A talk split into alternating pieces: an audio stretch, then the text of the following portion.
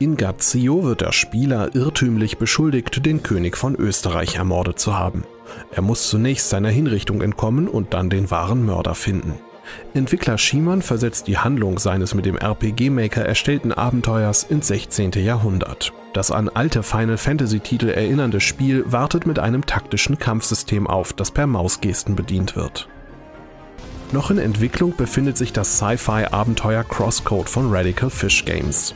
Dieses Retro-RPG setzt auf flinke Echtzeitkämpfe und Schiebepuzzles, wie man sie von alten Zelda-Titeln kennt. Auch hier geraten Final Fantasy-Fans ins Schwärmen. Eine ein- bis zweistündige Demo ist bereits kostenlos im Browser spielbar. Dem Minimalismus haben sich die Entwickler von Rainbow Train verschrieben. In Hook muss der Spieler verknollte Haken auflösen, indem er auf ihre Endpunkte klickt. Anfangs ist das Gewusel noch übersichtlich, aber schon bald kommen Drehscheiben, sich überlagernde Nägel und bewegliche Barrieren hinzu, die neben einem guten Auge auch genaues Timing benötigen.